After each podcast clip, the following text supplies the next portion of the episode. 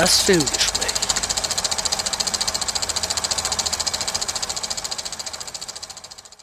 Hallo und herzlich willkommen zum Filmgespräch auf Radio Lora. Das ist nicht nur die erste Sendung 2022, sondern das 40. Filmgespräch. Mein Name ist Sebastian Menzel, mit mir im Gespräch wieder Ingrid Schölderle. Hallo, liebe HörerInnen. Wir haben heute wieder einiges für Sie im Programm und wir fangen an mit einem Film, der bereits im alten Jahr gestartet ist und nur ganz kurz wahrscheinlich im Kino sein wird und zwar The Tragedy of Macbeth. Den hat gedreht Joel Cohen und zwar zum ersten Mal ohne seinen Bruder ohne Ethan mit seiner Ehefrau Frances McDormand, wie wir alle wissen, eine der hervorragendsten Schauspielerinnen dieses Planeten, die auch schon drei Oscars bekommen hat. Natürlich als Lady Macbeth und als Macbeth Denzel Washington. Ich muss sagen, ich habe viele Inszenierungen schon gesehen. Ich habe auch ein paar Verfilmungen gesehen und die einzige Verfilmung, finde ich, die einigermaßen mithalten kann, ist die Adaption von Akira Kurosawa, Das Schloss im Spinnwebwald. Und das ist schon verdammt lange her.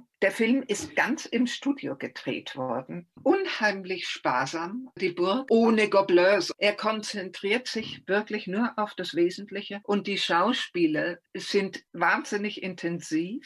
Sie spielen auch etwas innerlich gewandt. Er ist so hervorragend, dieser Film. Er ist in Schwarz-Weiß gedreht. Ich persönlich bin kein Fan von diesen reduzierten Inszenierungen und ich bin auch nicht der Ansicht, dass man heute noch was in Schwarz-Weiß drehen muss und dass da halb Schottland schwarz ist, also mein Geschmack ist es nicht. Ich frage mich dann eben bei diesen Geschichten auch immer, was wäre, wenn jemand Othello verfilmen würde und Othello wird jetzt von einem Weißen gespielt, dann würden sofort alle aufschreien und sagen, das geht nicht, das passt nicht. Aber umgekehrt ist es offensichtlich immer erlaubt und jetzt Vogue und ganz, ganz toll. Gut. Er ist am 25. Dezember in die Kinos gekommen. Ab 14. ist er im Streaming. Also für mich ist es ein ganz einwandfreier Fünf-Lora-Film. Aber wie gesagt, es ist Geschmackssache.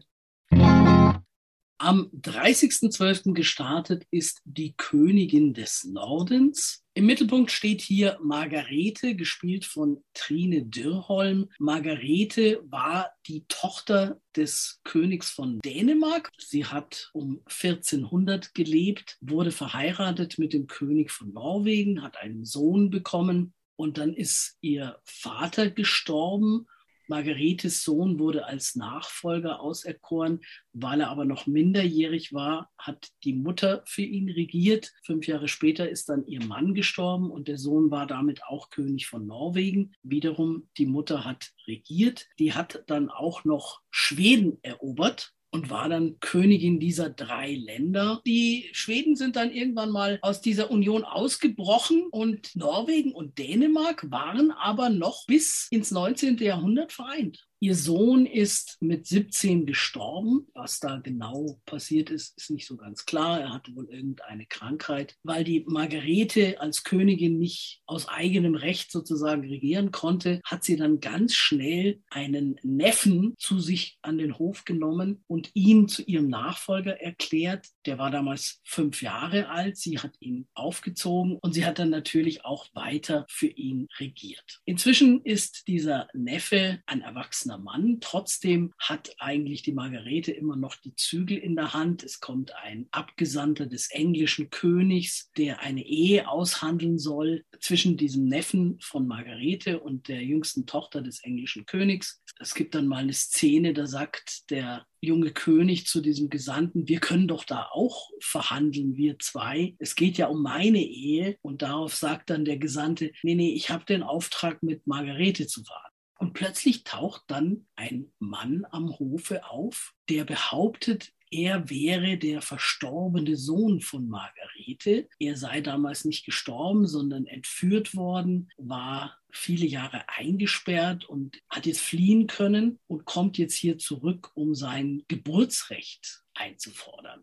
Margarete wird, wie gesagt, von der Trine Dierholm gespielt. Das ist zweifelsohne die weltweit bekannteste dänische Schauspielerin, die schon zig Preise bekommen hat. Unter anderem hat sie auch den Silbernen Bär gewonnen für die Kommune 2016. Und natürlich spielt sie es gut. Die Regie hat eine durchaus arrivierte dänische Regisseurin gemacht, und zwar Charlotte Seeling. Also das Problem das ich mit diesem Film habe, ist, dass hier eine Episode ausgewählt wurde, die so nicht passiert ist. Das nimmt eigentlich den größten Raum in diesem Film ein. Es hat tatsächlich jemanden gegeben, der mal versucht hat, sich als dieser Olaf auszugeben, der verstorbene Sohn von Margarete. Ich habe wirklich lange gebraucht, bis ich im Internet irgendwelche Infos zu dieser Geschichte gefunden habe. Was passiert ist, ist, dass ein Mann, ein Ausländer, ich glaube sogar ein Deutscher, aufmerksam gemacht worden ist von irgendwelchen Leuten, dass er doch aussehen würde wie dieser verstorbene Olaf, dass die Ähnlichkeit verblüffend wäre. Und dann hat der sich wohl gedacht, naja, das kann man ja mal ausnützen, vielleicht kann man da irgendwie Geld rausschlagen, ist am Hof aufgetaucht und hat eben behauptet, er sei Olaf. Aber er war nach fünf Minuten enttarnt, weil er konnte kein Wort Dänisch, er konnte kein Wort Schwedisch oder Norwegisch.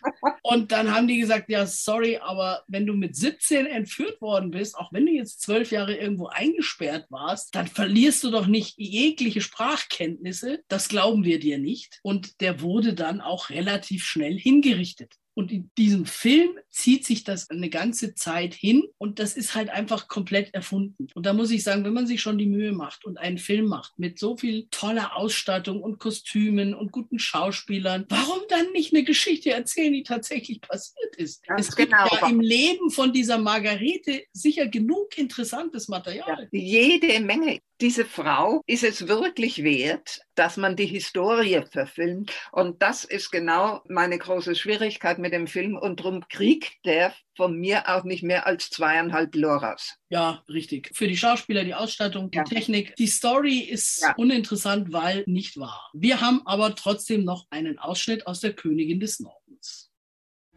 Mein Sohn ist tot! Ich bin König Olaf Håkonsson, gekrönter König von Norwegen und Dänemark und rechtmäßiger Thronerbe von Schweden. Mutter. Ich lasse mich nicht einsperren wie ein Tier von einem kleinen Jungen aus Mutter. der auf meinem Thron sitzt. Hörst du mich? Ich verlange Gerechtigkeit und ich kriege sie. Alle, die sich gegen mich verschworen haben, werden in der Hölle schmoren. Hörst du das, du kleine Ratte? Du wirst brennen in der ewigen Hölle. Ebenfalls am 30. Dezember gestartet ist Moleküle der Erinnerung, deutscher Untertitel Venedig, wie es niemand kennt. Der italienische Dokumentarfilmer Andrea Segre wollte wohl eigentlich einen Film über seinen Vater drehen. Der Vater ist in Venedig aufgewachsen, ist dann zum Studieren nach Padua gegangen. Er hat Physik studiert und Andreas Segre ist nach Venedig gefahren, um auf den Spuren seines Vaters zu wandeln, konnte da auch in der Wohnung wohnen, die einem Onkel von ihm gehört. Und genau dann kam Corona. Und er hatte die einmalige Gelegenheit, Venedig ohne Touristen zu zeigen. Wir sehen die Lagune und da sind zwei Ruderboote unterwegs und sonst nichts. Die Ruderin sagt auch, normalerweise aufgrund der großen Schiffe, die da vor Anker sind, sind das so hohe Wellen, dass du eigentlich permanent kurz vorm Kentern bist. Und jetzt erst merken wir, dass das wirklich nur an diesen Schiffen liegt. Und wenn die nicht da sind, ist das Wasser ganz ruhig. Und das Wasser ist auch plötzlich ganz sauber. Man sieht hier wirklich tolle Bilder von Venedig. Er macht dann auch Interviews. Er interviewt einen Mann, der die Pegelstände analysiert und zum Thema Hochwasser forscht. Er redet mit einer Familie, die im Erdgeschoss wohnt und bei denen wirklich jedes Jahr die Wohnung überschwemmt wird. Sachen, die jetzt mit dieser Vatergeschichte gar nichts zu tun haben. Er hätte an dieser Stelle sagen sollen, mache ich jetzt einen Film über meinen Vater oder mache ich einen Film über Venedig? Letzteres ist auf jeden Fall die interessantere Variante. Er hätte dann eigentlich am besten aufhören sollen mit dieser Geschichte über seinen Vater, wo er dann immer wieder irgendwelche Briefe vorliest. Wenn sein Vater jetzt sehr berühmt gewesen wäre, dann kann man sagen, okay, dann interessiert es auch mehr Menschen. Aber ansonsten, er hat eben mit seinem Sohn Produktion nicht groß gesprochen. Da gibt es zig, zig Millionen Väter, wenn da also jeder einen Film machen würde. Das ist völlig trivial. Durch die ungeheure Korruption der Politiker über viele, viele Jahre sind ja zig Millionen Beträge für die Rettung Venedigs gespendet. Das meiste ist in dunklen Kanälen verschwunden. Langer Rede, kurzer Sinn. Die Bilder sind faszinierend und das ist das Einzige, was es auch wert macht, diesen Film anzuschauen, muss ich leider sagen. Es sind am Rande auch ein paar interessante Infos dabei und Interviews, aber zwischendrin kommen immer wieder diese Monologe und Einspielungen über den Vater, die eigentlich wirklich außer der Familie wahrscheinlich keinen interessieren zweieinhalb Loras. Ja. ja. Aber er hätte halt einfach mehr zum Thema Venedig und dieser ganzen Problematik bringen sollen. Zweieinhalb Loras, wer Venedig mag und sich gerne mal die Stadt ohne 100.000 Touristen anschauen möchte, ist hier gut bedient. Ansonsten hätte man besser machen können. Damit kommen wir zu den Starts von heute, vom 6. Januar. Und wir beginnen mit einem etwas seltsamen isländischen Film, Lamb, also das Lamm. Der Film spielt auf einem isländischen Bauernhof, sehr abgelegen. Wunderschöne Landschaft. Wohnen möchte ich da allerdings nicht. Sieht sehr kalt und ungemütlich aus, wenn auch sehr malerisch. Und die haben vor allem Schafe auf diesem Bauernhof. Man sieht dann erstmal, wie irgendwelche Lämmer geboren geboren werden und da die armen kleinen Kerlchen ihre Ohrmarken reinkriegen ohne Narkose. Und eines Tages wird da wieder ein Lamm geboren. Ich dachte eigentlich zunächst, dass die Mutter tot ist. Das hat man gar nicht gesehen, weil die Bäuerin nimmt dieses Lamm mit ins Haus und gibt ihm die Flasche und legt es erstmal in so einen Waschzuber rein Kurze Zeit später liegt es dann auf einmal in einem Kinderbett, hat dann auch schon einen Namen. Ada. Und ja. dann wird es so richtig seltsam. Man sieht Ada in diesem Bettchen liegen. Sie hat auch einen Strampelanzug plötzlich an und auf der Seite sieht man den Arm eines Babys. Ja. Und es dauert nicht lang und Ada läuft herum wie ein kleines Kind, angezogen und hat lediglich aus dem Pulloverkragen herausschauend den Kopf von einem Lamm. Und eine Hand ist menschlich und auf der anderen Seite hat es noch den Schaffuß. Viel mehr dürfen wir gar nicht verraten. Ne? Es ist nach einer alten isländischen Sage, es ist ein äußerst merkwürdiger Film. Es ist ein Film, der unendliche Längen hat. Bis das dann mit dem Lammkind losgeht, ist schon mal eine halbe Stunde vorbei. Es ist der erste Film, das Debüt von Waldemar Johansson, Irgendwann taucht dann noch der Bruder vom Bauern auf, der zunächst äußerst verwirrt schaut, als er dieses Kind sieht, wenn wir es denn überhaupt so nennen wollen. Es ist vielleicht noch erwähnenswert, dass Numi Rapaz die Bäuerin spielt. Die kennen wir aus Verblendung. Da war sie die Lisbeth Salander. Ansonsten war sie noch in Prometheus, Sherlock Holmes. Die ist ganz gut beschäftigt, auch international. Ist eine Schwedin, keine Isländerin.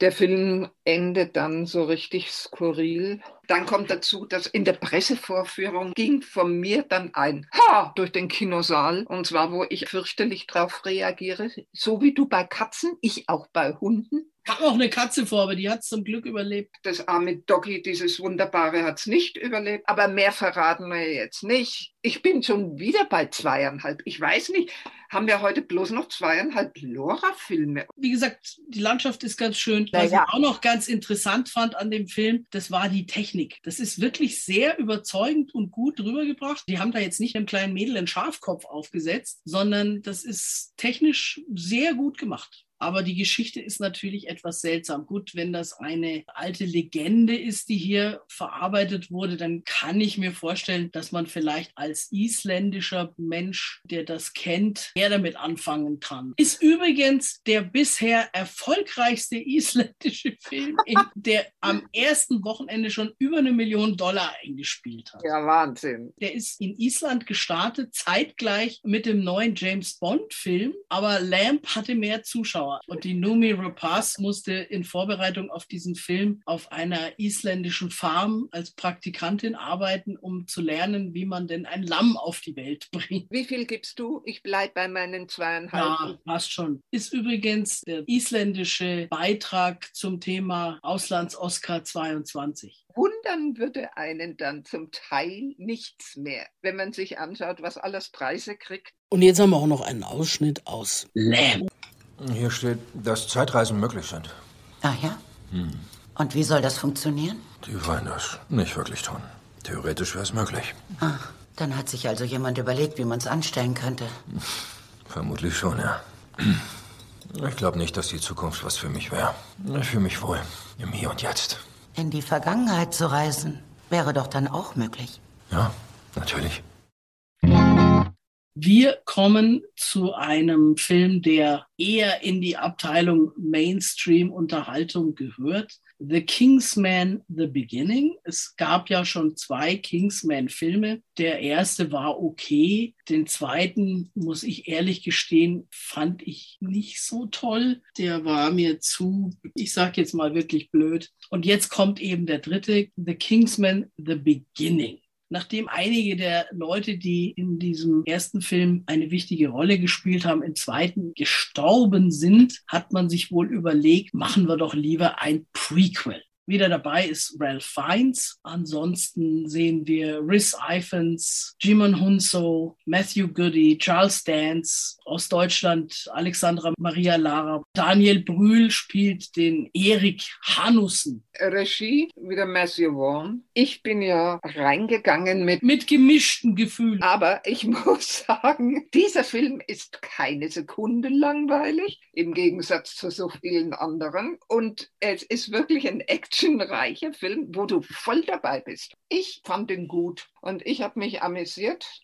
Natürlich amüsierst du dich auch über Distanz und sagst, nein, das kann man nicht überleben. Hat halt auch so ein bisschen was von einem Comicstrip. Das basiert ja, glaube ich, auch auf einem Comic. Jedenfalls ein rasanter Film. Wie viel Lora? Wo man gut mit einer Tüte Popcorn reingehen kann also zur Unterhaltung, okay, ja. nichts Ernstes, nichts zum Nachdenken. Drei Loras? Drei Loras, ja.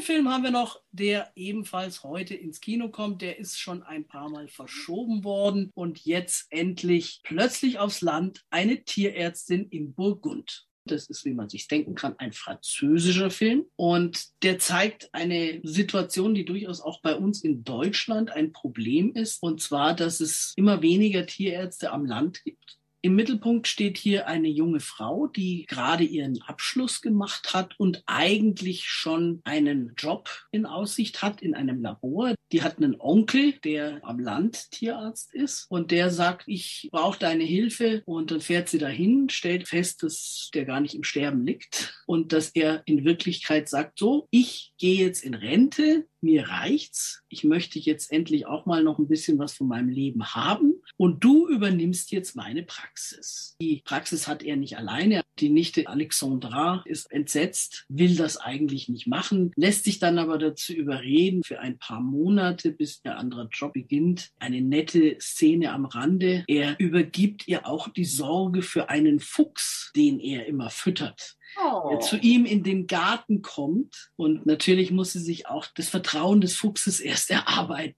Aber das wissen wir doch spätestens seit dem kleinen Prinzen. Alexandra muss dann mit dem Nico zusammen, dem Angestellten ihres Onkels hier, die Tierarztarbeit machen, mit allen möglichen Nutztieren sich beschäftigen. Es gibt natürlich auch Kleintiere, die in die Praxis kommen. Es gibt einen Praxiskater, der laut Aussage der Sprechstundenhilfe eigentlich die Zügel in der Hand hat. Es ist ein netter Film. Er ist natürlich vorhersehbar. Man kann sich denken, wie das rausgeht. Das ist die Kritik, die ich an dem Film habe. Ansonsten ist es eine nette Geschichte. Man sieht viele Tierchen und macht eben auch auf diese Problematik aufmerksam, dass immer weniger Tierärzte am Land arbeiten wollen. Die Großtiere, das ist harte Arbeit, ist oft schlecht bezahlt. Die Bauern wollen kein Geld ausgeben. Die sagen dann, wenn die Kuh krank ist, eine von 200 Notschlachtung. Da sind halt einfach die Leute, die eine Katze oder einen Hund haben, eher bereit, in die Tasche zu greifen, um ihre geliebten Mitbewohner zu retten, als jemand, der das Tier als reine Geldquelle betrachtet. Immer weniger Tierärzte auf dem Land. Man braucht bloß in die ehemalige DDR zu schauen. Da ist es ja auch für Menschen mit den Hausärzten eine Katastrophe. Bei den Tierärzten ist es eben insofern noch schlimmer eigentlich, weil bei den Menschen zahlt das ja die Kasse. Da hast du ja nicht das Problem, dass jetzt jemand kommt, der hat jetzt die und die Krankheit, da müsste das und das gemacht werden, aber die Person sagt dann, nee, da sterbe ich lieber, weil das ist mir zu teuer. Da zahlt ja die Krankenkasse in der Regel. Aber wenn du jetzt ein krankes Tier hast, dann entscheidet ja der, der, der Besitzer und nicht der Patient selber bei den Bauern fehlt einfach diese emotionale Komponente. Da habe ich ja keine persönliche Beziehung zu der Kuh, die schläft nicht bei mir im Bett. Also wie viele Loras gibst du dem Film? Dreieinhalb. Ist eine nette kleine Geschichte. Wir haben aus Plötzlich aufs Land eine Tierärztin in Burgund auch noch einen Ausschnitt. Siehst du den Kirchturm dort? Von da reicht unser Gebiet 40 Kilometer in jede Richtung. Allein habe ich keine Chance. Ich kann nichts dafür, dass Michelle dich versetzt hat. Michelle hat lang genug gearbeitet. Jetzt denkt er mal an sich selber. Ja, wie immer. Ich habe keine Zeit für deinen Frust. Ich brauche eine Lösung. Du bist ja der reinste Philosoph. Dieser Beruf ist nicht einfach. Kein Prestige, keine Bezahlung. Aber es kann deine Chance, ein Leben zu retten. Was glaubst du, was wir in Epidemiologie tun? Augenbrauen zupfen? Da kann ich helfen, Tausende von Leben auf einmal zu retten. Ja. Und 40 Absolventen geiern nach deinem Job. Fünf Jahre. Seit fünf Jahren suche ich Ersatz. Ich hab nur dich. Und ich hab nur mich. Und mein Leben ist nicht das hier. Na gut, ich verstehe. Michelle hat sich geirrt. Hm. Wir kommen zu den Starts vom 13. Januar und fangen an mit Egalité. Das ist zwar ein französisches Wort für Gleichheit, aber es ist ein deutscher Film. Regie geführt hat hier Kida Kodre Ramadan. Den kennen vielleicht manche aus vier Blocks. Und der hat auch das Drehbuch geschrieben, zusammen mit Konstantin Lieb. Kida Kotter Ramadan ist 76 in Beirut im Libanon geboren, bevor er dann den Eltern nach Deutschland kam. Der Film hat ein Budget von ungefähr 100.000 Dollar gehabt. Okay, ich habe jetzt da auch nicht wirklich was gesehen, das mehr Geld hätte kosten können. Die Geschichte ist folgende. Eine türkischstämmige Familie, die in Berlin lebt. Vater, Mutter, Tochter, Sohn. Die Mutter ist gerade schwanger und die Tochter, die ist so acht Jahre alt, braucht eine Mandeloperation. Die sind dann da im Krankenhaus und warten darauf, dass das Kind aus dem OP kommt. Es zieht sich hin, es dauert irgendwie länger als erwartet und der Vater Attila Aydin, muss man leider sagen, führt sich schon sehr unangenehm auf, brüllt die Schwestern an, brüllt die Ärzte an. Dann ist das Mädchen endlich fertig und wacht im Aufwachraum auf. Die Eltern sind dabei und als sie wach wird, sagt sie, sie sieht nichts. Sie wäre jetzt blind. Und jetzt führt sich natürlich der Vater noch mehr auf. Klar kann man argumentieren, dass es mit Sicherheit ein Schock ist, wenn dir als Elternteil sowas passiert. Aber die Leute anzubrüllen, ist jetzt auch nicht wirklich hilfreich. Die Eltern weigern sich, das Kind dazulassen zur Beobachtung. Sie wollen es unbedingt mit nach Hause nehmen. Sie bringen es zu einem Spezialisten, der nicht wirklich was findet der dann meint, es könnte eventuell auch psychosomatisch sein. Und der Vater wird eigentlich immer aggressiver. Er lauert den Ärzten auf und versucht, die einfach dazu zu kriegen, zuzugeben, sie hätten irgendwas falsch gemacht. Er fällt dann irgendwann eine Entscheidung, die sehr drastisch ist. Ich kann jetzt natürlich nicht erzählen. Nein, das dürfen wir nicht. Was da weiter passiert dieser Vater garantiert auch ein glühender Erdogan-Anhänger und ein grauenvoller Macho. Wir Frauen oder auch die Tochter zählt nichts, sondern grundsätzlich nur das Männliche. Du siehst am Anfang, da werden die Kinder aufgeweckt, die haben jeder ein eigenes kleines Kinderzimmer und das Zimmer von der Tochter ist eigentlich praktisch leer, ist aufs Bett und beim Sohn, der zwei Jahre jünger ist, ungefähr würde ich jetzt mal schätzen, steht da ein riesen Flachbildfernseher und eine Spielekonsole und aller möglicher Kram rum. Das ist schon etwas Klischee.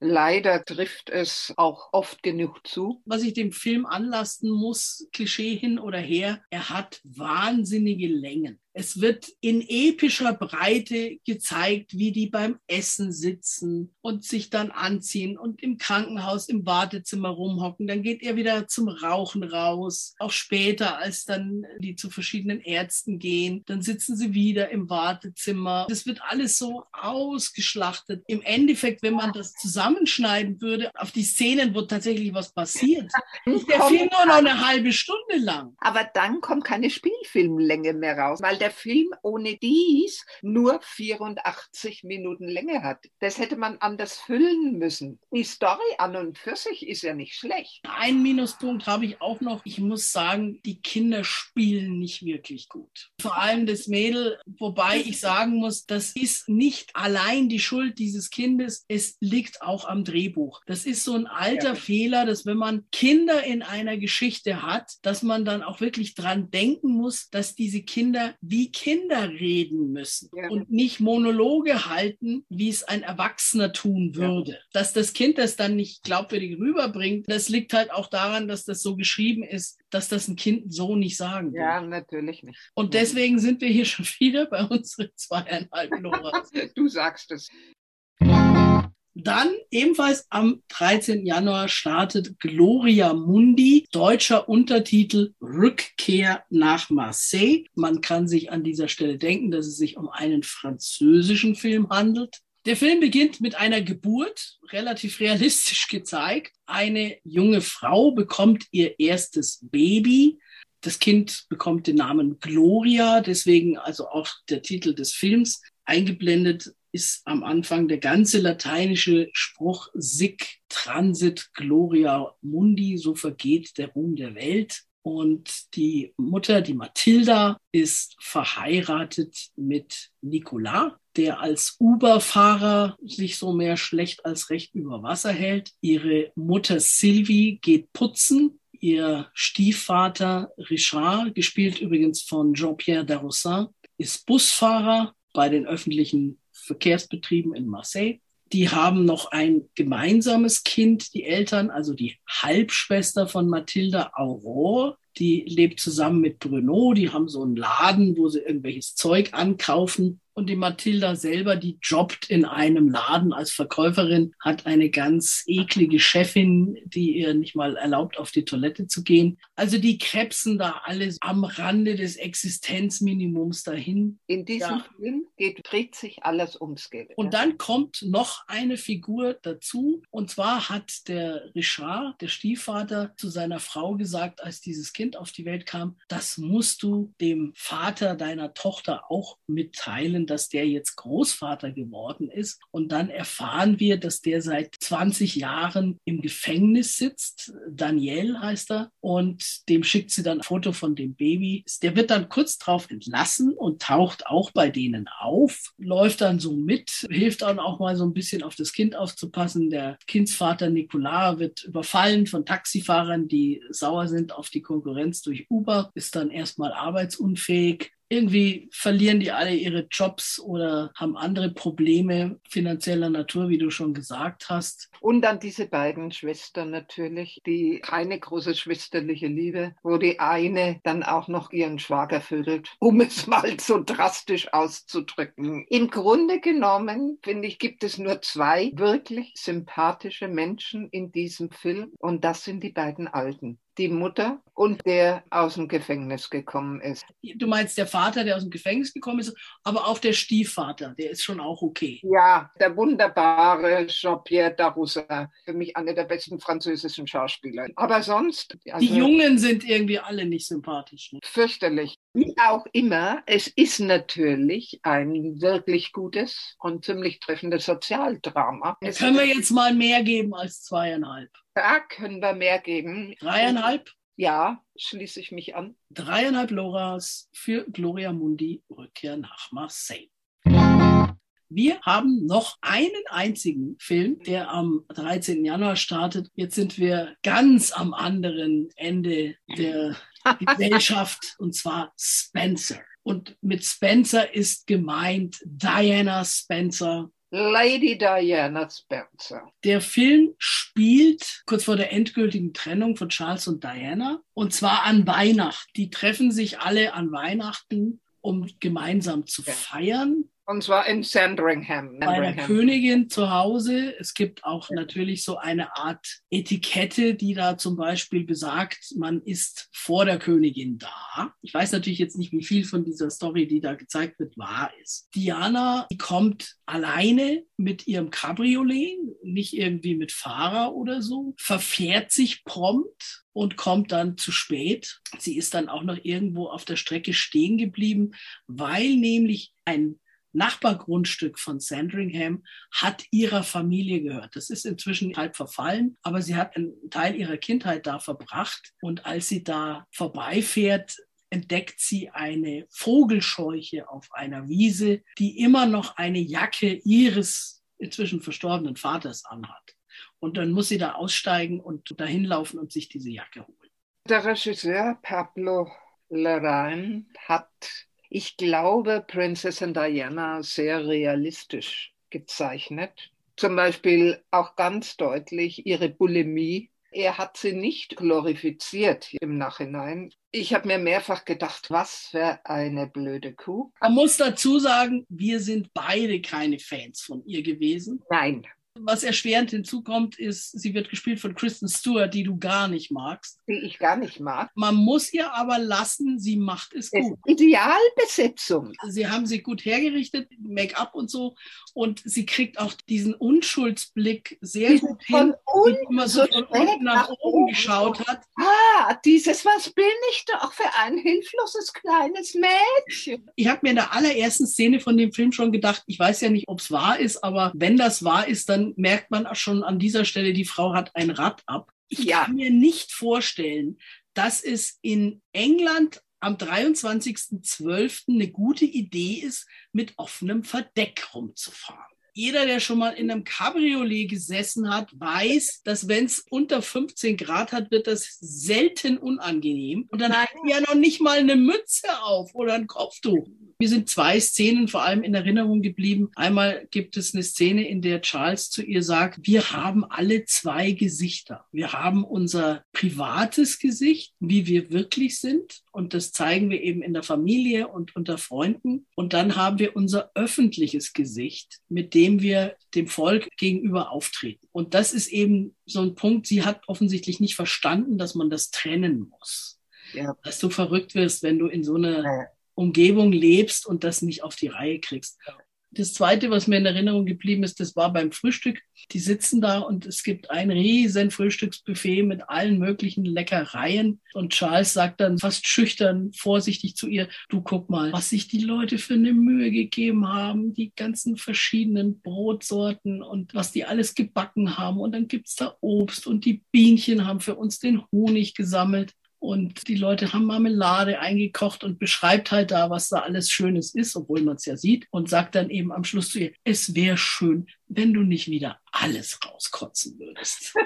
Ich persönlich denke, dass Diana einfach zu jung war und zu naiv. Die hat nicht verstanden, was da der Deal war. Sie ist von ihrer Familie, die in finanziellen Schwierigkeiten steckte, da hineingetrieben worden in Natürlich. die Ehe. Ja. Und Charles war nicht manns genug zu sagen, ich will die nicht. Charles ist mehr oder weniger auch erpresst worden. Ja, ja, klar. Seine Liebe, seine große war ja nun. War und ist Camilla. Und jetzt hat er sie auch als Ehefrau. Philipp also, soll zu seinem Sohn gesagt haben, als er Zweifel angemeldet hat, ob das gut geht, er wäre wohl der erste Prince of Wales, der seiner Ehefrau treu sei. Er müsse der halt nur mindestens zwei, drei Kinder machen und ansonsten kann er tun und lassen, was er will. Das wäre wurscht. Und dann muss man natürlich sagen, dass tatsächlich damals noch das Gesetz gegolten hat, dass der Prince of Wales nur eine Jungfrau heiraten darf.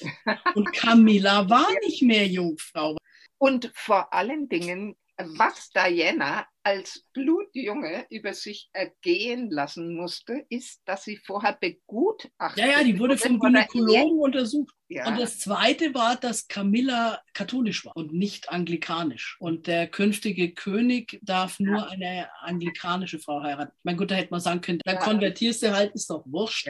Im Endeffekt ist das natürlich eine Geschichte gewesen, die von Anfang an zum Scheitern verurteilt war. Wie auch immer dieser Film, es sind ein paar wunderbare Schauspieler dabei. Auch wenn ich sie nicht mag, Kristen Stewart ist absolut richtig besetzt. Dazu, den ich heiße und mich liebe, Timothy Spall und dann Sally Hawkins ist noch mit dabei. Ja, das ist so eine Art Zofe von der Diana. Ja. Was ich ein bisschen seltsam gefunden habe an der ganzen Geschichte ist, dass ihr da irgendjemand ein Buch über Anne Boleyn aufs Bett legt und sie sieht dann auch Anne Boleyn da geistern. Und ich würde jetzt mal sagen, das kann man jetzt nicht wirklich vergleichen. Was Anne Boleyn passiert ist und was Diana passiert ist, gut, die haben sich getrennt und sie hat ihren Titel verloren. Alles andere andere, was danach passiert ist, war schon ihre eigene Schuld. Aber sie ist ja nun nicht geköpft worden. Was geben wir? Geben wir drei Loras oder sind wir wieder bei unseren zweieinhalb? Zweieinhalb bis drei. Richtig. Damit kommen wir zu den Starts vom 20. Januar und zuallererst zum Film In Liebe lassen. Das ist ein belgisch-französischer Film hier geht es um den 40-jährigen Benjamin, der schwer an Krebs erkrankt ist, gespielt von Benoit Magimel. Und seine Mutter, gespielt von Catherine Deneuve, hat große Probleme damit zurechtzukommen, dass ihr Kind stirbt. Die Ärzte geben ihm ungefähr noch ein Jahr zu leben. Dr. Ede, gespielt von Gabriel Sarrat, und die Krankenschwester Eugenie, das ist die Cécile de France, begleiten die Mutter und den Sohn voller Hingabe auf ihrem Weg, das Unausweichliche zu akzeptieren. Der Film spielt hauptsächlich im Krankenhaus. Der Sohn wollte eigentlich gar nicht mehr dorthin und nochmal Untersuchungen machen lassen, aber seine Mutter kann nicht loslassen. Sie verdrängt auch, dass ihr Sohn sterben könnte der Sohn ist einfach so ein toller Typ. Es ist ein Film, der mich sehr stark erinnert hat. 2007 hat er Julien Schnabel Schmetterling und Taucherglocke gedreht, wofür er auch den Oscar bekam. Mathieu Amalric, der da die Hauptrolle spielte, dieses jungen Mannes, der das Lock-in-Syndrom hat, erinnert mich unheimlich stark, auch vom ganzen Typ, an diesen Benoit Magimel. Es ist ein Film, der so richtig in die Magengrube reinhaut. Aber es sind auch Momente drin, wo man lachen muss. Ich finde ihn ganz ausgezeichnet und habe, obwohl ich jetzt nicht ganz nah am Wasser gebaut bin, schon ein paar Tränchen verdrückt. Ein Film, wo es ums Loslassen geht. Aber Menschen, die diesbezüglich sehr, sehr empfindlich sind oder zufällig gerade mit einem lieben Menschen, der schwer an Krebs erkrankt ist, so etwas mitmachen, ich, weiß nicht, äh, könnte ich auch gar nichts raten. Der Schuss kann fürchterlich nach hinten losgehen. Es kann aber auch positiv sein, weil ich meine, der Tod gehört zum Leben normal dazu. Nur verdrängen bringt nichts. Ich denke, das muss jeder und jede für sich selber entscheiden. Ja, die Schauspieler sind hervorragend. Magimel müsste eigentlich den César bekommen für diese Rolle. Für mich ist es ein einwandfreier Fünf-Flora-Film, der erste Fünf-Flora-Film in diesem Monat. Ja, da schließe ich mich an. Ebenfalls am 20. Januar kommt ins Kino Effigie das Gift und die Stadt. Das ist eine Independent-Produktion, die so um die 400.000 Euro gekostet haben soll. Und erzählt wird hier die Geschichte von Gesche Gottfried. Wird vielleicht jetzt hier in Bayern nicht jeder kennen. Es gab da schon mal einen Fernsehfilm, Bremer Freiheit von Rainer Werner Fassbinder. Es ist ein Theaterstück geschrieben für sein Antitheater. Und dieses Stück wurde jahrelang an vielen deutschen Theatern aufgeführt. Nicht jeder hier in Bayern wird wissen, wer das war.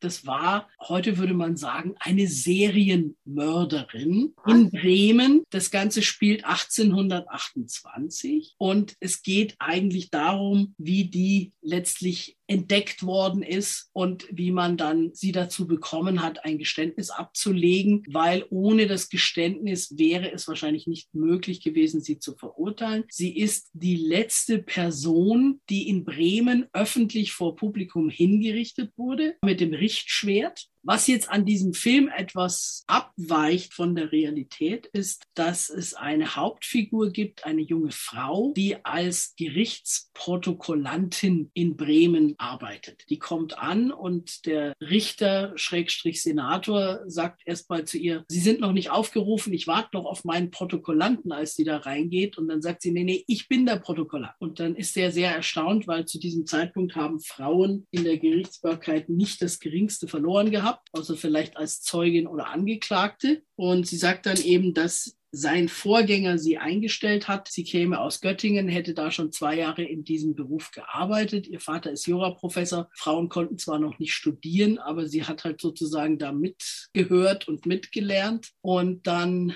und ich finde diese Idee sehr gut. Und dieser Gesche Gottfried hatte kein Motiv, die ganzen Menschen umzubringen. Und wie viele Menschen sie wirklich umgebracht hat, und zwar mit Arsen, Mäusebutter, weiß man nicht genau. Ne? 15 sind nachgewiesen. Man hat dann bei einigen Fällen so ein bisschen reininterpretieren können, was vielleicht das Motiv gewesen sein könnte. Es gibt noch so eine Nebengeschichte, dass dieser Senator, der da auch als Richter funktioniert, versucht, die Eisenbahn nach Bremen zu bringen, weil er darin die Zukunft des Transportwesens sieht. Da gibt es dann noch so ein paar politische Intrigen, wo eben auch diese Protokollantin sich so ein bisschen einmischt und hilft alles in allem, vor allem für das Budget, muss man natürlich sagen, ist das ein gelungener Film. Der hat auch eine ganze Menge Preise gewonnen, vor allem in Norddeutschland und war 2021 auch in der engeren Auswahl als Vorschlag für den Auslands Golden Globe und Auslands Oscar.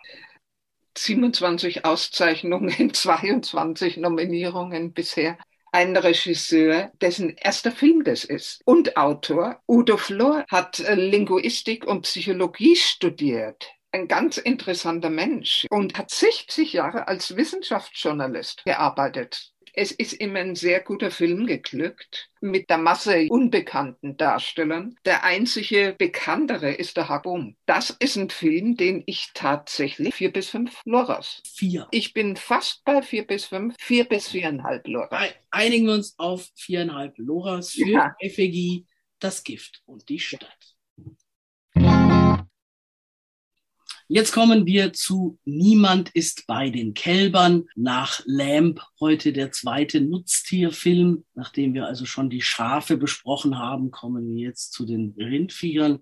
Das ist jetzt ein deutscher Film. Ein Wunderwerk der Cinematografie. Ich bin nach einer Dreiviertelstunde rausgegangen. Drum kann ich keine Loras vergeben. Das Lamm ist da ja noch toll dagegen. Die junge Regisseurin, die ist 29, Sabrina Sarabi, die hat vor den Kälbern einen anderen Film gedreht und zwei Kurzfilme. Das spielt am Land, fünf Häuser, eine Bushaltestelle, ein paar Kühe und viele Felder. Die 24-jährige Christine lebt hier mit ihrem Dauerfreund Jan auf einem Bauernhof, spielt in den neuen Bundesländern. Und die interessanten, aufregenden Jahre nach der Wiedervereinigung, die sie in ihrer Kindheit erlebt hat, sind längst vorbei. Die Beziehung ist jetzt auch nicht der Hit zum Freund und sie hat immer den Kirschlikör greifbar, um sich da ein bisschen das Ganze schön zu trinken.